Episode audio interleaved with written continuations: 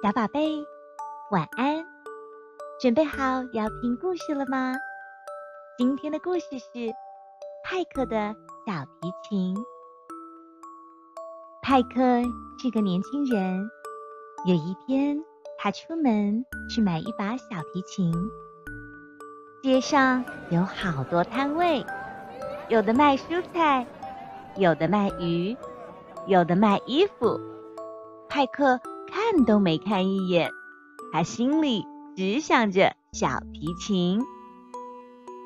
派克一路走到了洋葱先生的二手货摊位，摊子上有破了的罐子，有用旧的灯、捕鼠器，啊，还有一把旧小提琴。派克一看，连忙从口袋里掏出他唯一的一枚银币。买了那把小提琴，派克高兴极了。他拿起小提琴，往田野飞奔而去。他轻轻地把小提琴上的灰尘吹掉。他坐在池塘边，拉了一首轻快的曲子。拉着拉着，池塘里的鱼竟然一条条的跳出水面，变成了。五颜六色的飞鱼，还和着音乐唱起歌来了。一对兄妹跑了过来，哥哥问：“是你让鱼飞起来的吗？”派克点点头，又拉了另一首曲子。兄妹俩身上的蝴蝶结变得又大又漂亮。兄妹俩跟着派克走进了树林。小提琴的音乐流啊流，把树叶染成了各种鲜艳的颜色。树上还长出了梨子、香蕉、蛋糕、冰淇淋和热乎乎的面包呢。兄妹俩高兴地跑来跑去，想吃什么就吃什么。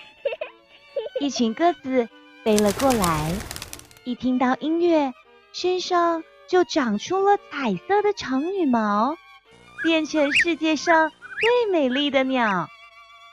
音乐流进牧场时，母牛也随着音乐轻盈地在草地上跳起舞来，身上的黑点都变成了彩色的星星。不久，他们遇到了一位流浪汉，他满脸胡须，戴着一顶。顶上开口的帽子，他每抽一口烟，火花就从烟斗里冒出来。